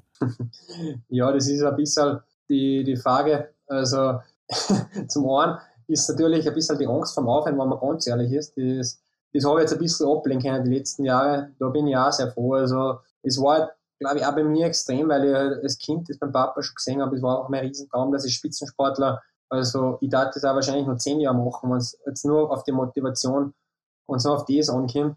Aber klar, es verschieben sich dann zum Glück die Prioritäten dann doch auch ein bisschen. Dann habe ich jetzt schon gemerkt, dass ich, oder es war immer schon so bei mir, dass ich extrem gerne daheim bin, bei meiner Familie. Das ist schon mal grundsätzlich ein gutes Zeichen, dass es da recht gut aushält. und, oder sogar besser aushält wie im Weltcup. Ja. Und dass ich es eigentlich ohne meine Family gar nicht so weit gebracht hätte. Aber der ganze Biathlon-Zirkus ist halt einfach meins oder der, der, Spitzensport. Also, wenn ich einen Plan B hätte, dann war es Eishockeyspieler gewesen. Also, ich glaube, ich, ich, ich, möchte in der Sportszene sein. Es gibt mir extrem viel. Man muss einfach froh sein, wenn man im Leben was hat. Sag ich, wir sind so begeistert, wo man einfach selber so viel Leidenschaft eine, einbringt und von dem auch so viel Zucker und von dem zehren kann. Und das gibt man, glaube ich, einfach ungern auf. Aber man dann irgendwie oft auch den, die Frage stellt, ja, sollte man nicht breiter aufgestellt sein und ähm, zwei, drei Standbeine haben. Und das ist auch sicher gut so und das war gut, wenn man das so hätte, aber ich meine, ich habe die Matura halt gemacht, das ist jetzt nicht relativ viel, aber ich habe einfach alles in Sport reingehauen, weil das halt einfach zu 100% meins ist und wenn man so extreme Leidenschaft hat, dann kann man da halt auch extrem schwer loslassen, aber wie gesagt, den Vorwurf werden wir nie, nie machen können. Für mich war das relativ klar, dass ich so lange laufe, mein Papa einfach auch so lange gelaufen ist. Ich habe mir immer gedacht, 40, 41 ist eh völlig normal. Also habe jetzt auch nie den, den, den Drang gehabt, dass ich jetzt noch bis 30 oder so laufen möchte, weil es jetzt so hart ist oder so Sache ist. Ich denke, das Berufsleben ist, ist genauso hart, wenn nicht, wenn nicht noch viel härter, weil da steht keiner hinter der Ziellinie, wenn du heimgehst und applaudiert weil du fertig bist mit deiner Arbeit, was es immer ist. Und von dem her kann ich mich da eh noch glücklich schätzen in, in meinem Job. Ja, man hört schon raus, also wer, wenn nicht du, äh, lebt den ja, Leistungssport ne? und Biathlon ist einfach dein Leben. Dann kann man sich ja auch schon daraus schließen, was dann mal ist, wenn du eben kein Biathlon aktiv mehr betreibst, ne? denn du bleibst ja dann auch äh, wahrscheinlich weiterhin als Trainer dem Biathlon-Zirkus erhalten. Ja, ich glaube, dass das eine gute Möglichkeit ist. Also, ob es jetzt mit Kindern ist oder wenn ich mir vorstelle, vielleicht mit einer, es einer Pause, dass ich irgendwann im Weltcup vielleicht ein Team betreue, sind die Sachen, die mir jetzt durchaus reizen. Aber wie gesagt, vorher muss ich mal die Trainerprüfung fertig machen. Irgendwann ist auch die Zeit, so ob sie bei mir jetzt auch gesehen, dass man die Seiten wechselt. Also ich bin jetzt echt, glaube ich, 40 Jahre in meinem Leben von der Familie, später dann auch von meinen Sponsoren vom Bundesheer ähm, extrem unterstützt worden. Also ich glaube, ich, ich wechsle dann irgendwann jetzt aber auf die Seiten, wo ich andere Athleten und Athletinnen unterstützen kann. Ich möchte dann auch was zurückgeben und vielleicht auch den einen oder anderen Fall grobe Schlitzer oder Fehler bewahren, die halt im Sport auch oft schlimme Konsequenzen haben können. Also ich war selber mal in einem Übertraining. Das ist nichts, ähm, ja, was man haben möchte. Also wenn ich den einen oder anderen oder die andere da bewahren kann, dann, dann habe ich vielleicht eh schon einen guten Job gemacht. Ja, stimmt, ich erinnere mich. Hast du uns auch damals erzählt mit dem Übertraining zu Beginn deiner Karriere. Aber ich kann mir vorstellen, dich wird man wahrscheinlich dann auch hinterm Fernglas sehen, oder? Und nicht an der Strecke. Ähm, ja, liegt dann vielleicht wahrscheinlich nahe. ja.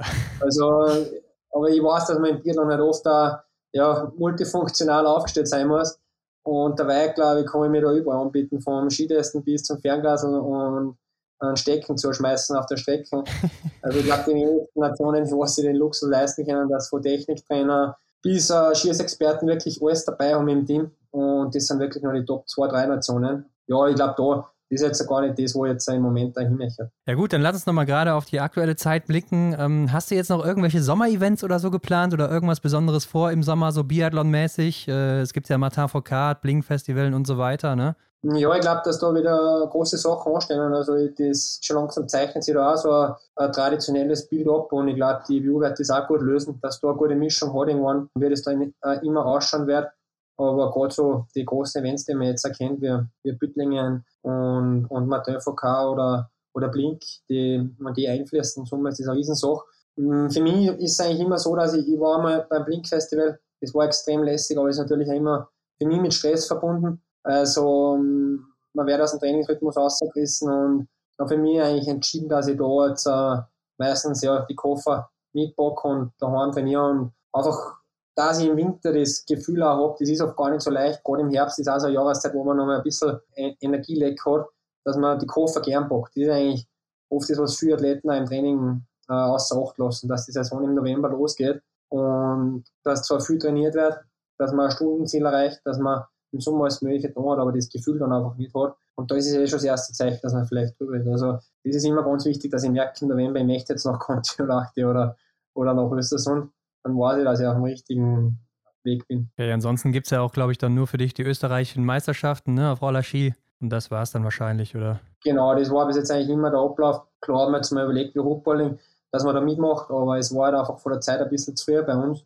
Und ich für meinen Teil aus dem Training brauche ich gar nicht starten, da weiß ich, wie das ausgeht. Also da, da verliere ich auf der Strecke zu viel und bin am Schießplatz meistens einfach zu mir. Und das nächste ist auch ein bisschen, was man im, im Sommer eben sehen kann, dass man halt oft diese, ja, die Rennen vorher braucht, dass man am Schießplatz so richtig abliefern kann. Das weiß ich bei mir eigentlich auch schon, dass ich da reinkommen muss. Man hat sich heuer gesehen, wie lange das dauern kann. Also oft einmal ist jetzt nicht die Angst oder so, aber ich weiß, ich brauche einfach vorher ein gewisses Vorbereitungsprogramm, ich gut performen kann. Und das geht sich dann bei mir im Sommer dann oft an. Okay, Simon, ähm, du hast ja jetzt gerade auch schon mal so ein bisschen angerissen, den Nachwuchs in Österreich, ne? gerade bei den Herren jetzt. Ja, da guckt man ja schon so ein bisschen, wer kommt da jetzt als nächster nach. Klar, man hat noch Felix Leitner, aber wenn du mal weg bist jetzt, dann ist auch äh, Christoph Sumon, klar, schon länger weg, aber Julian Eberhardt, Dominik Landertinger, äh, die sind ja auch mittlerweile weg. Ne? Also diese goldene Generation, die es da vielleicht mal gab bei euch im Team, die verschwindet und irgendwie kommen da nicht so viele nach, oder? Also wie siehst du das gerade im österreichischen Männernachwuchs? Ja, ich glaube, ein Comeback vom Lande wäre auch schwierig. Ja, ich glaube auch.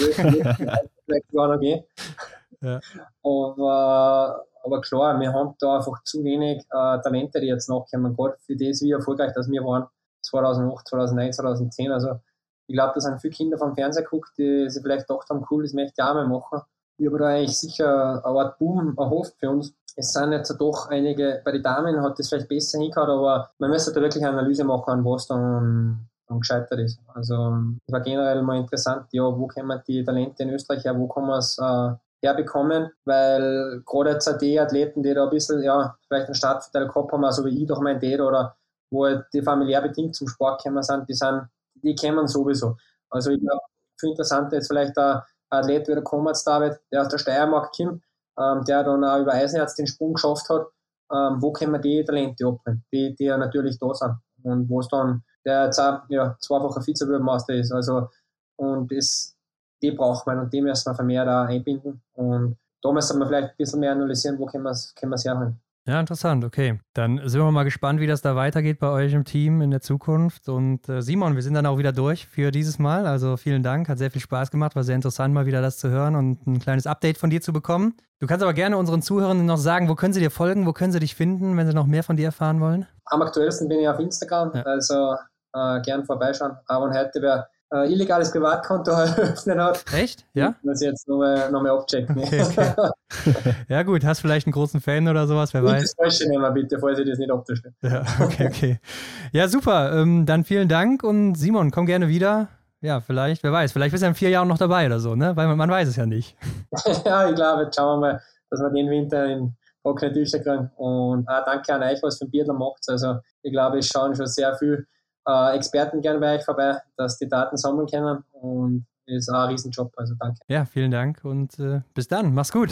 Ja, Hendrik, also irgendwie beschleicht mich doch so ein Gefühl, als wüsste er schon, wann es das gewesen ist. Er hatte jetzt auch schon öfter davon geredet, dass ihm das ganz gut getaugt hat, wie Arne Pfeiffer das gemacht hat damals. Mhm. Also einfach verschwinden am letzten Rennen, ohne was zu sagen und dann sagen, oh, das war's übrigens hier. Ja, nicht mehr wiederkommen. Ne? Aber vielleicht hat er auch daraus gelernt, ne? aus der letzten Saison. Denn ähm, viele Leute, die vorher angekündigt haben, dass sie zurücktreten werden, die aktive Karriere beenden werden, die haben danach nochmal richtig abgesahnt. Ne? Denis Hermann zum Beispiel. Also da könnte man vielleicht ja auch nochmal drüber nachdenken, ob man nicht dann doch das große Ende dann verkündet und dann nochmal auftritt. Ja, war ja auch schon früher immer oft der Fall. Ne? Ich erinnere mich da immer gerne an Raphael Poré, mhm. der glaube ich auch in seinen letzten acht Rennen dann plötzlich immer auf dem Podium stand und fünfter davon gewonnen hat oder sowas. Also ja, nachdem man das eben verkündet hatte.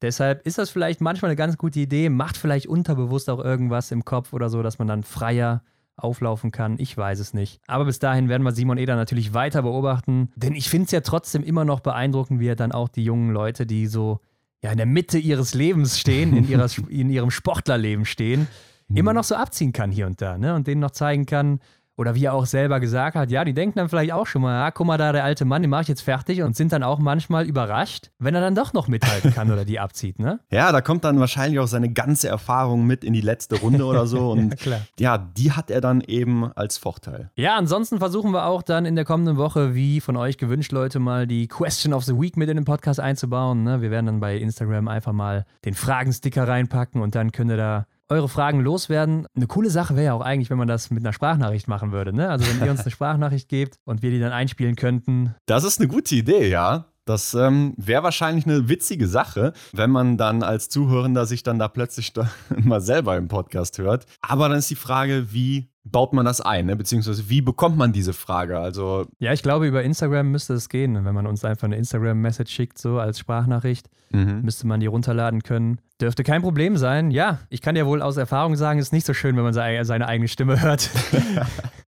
Wem sagst du das? Ja, ich glaube, das kennt jeder. Gut, aber Leute, Feedback und alles sonstige zur Folge oder wie auch immer, könnt ihr uns gerne unter das Folgenbild oder auch gerne privat schreiben bei Instagram, per Mail. Ihr werdet das schon finden. Simon Eder findet ihr natürlich auch in den Shownotes, genauso wie alle Links zu uns. Und dann bleibt mir nur noch zu sagen, Hendrik, bewertet uns doch, abonniert das alles bei Spotify, iTunes oder wo auch immer ihr das hört und lasst fünf Sterne da. Und dann, Hendrik, sind wir auch in der nächsten Woche schon wieder mit zurück. Und äh, wir sind nicht in Deutschland, ne? Wieder nicht in Deutschland? Nee, wir sind noch ein bisschen außerhalb von Deutschland unterwegs. Wir springen aber wieder natürlich in ein Nachbarland. Ja, also lasst euch überraschen. Nächste Woche dann die Auflösung. Und bis dahin, Leute, macht's gut. Habt eine schöne Woche und genießt das hoffentlich bessere Wetter. Schauen wir mal, wie es wird. Auf jeden Fall bis nächste Woche. Ciao, macht's gut.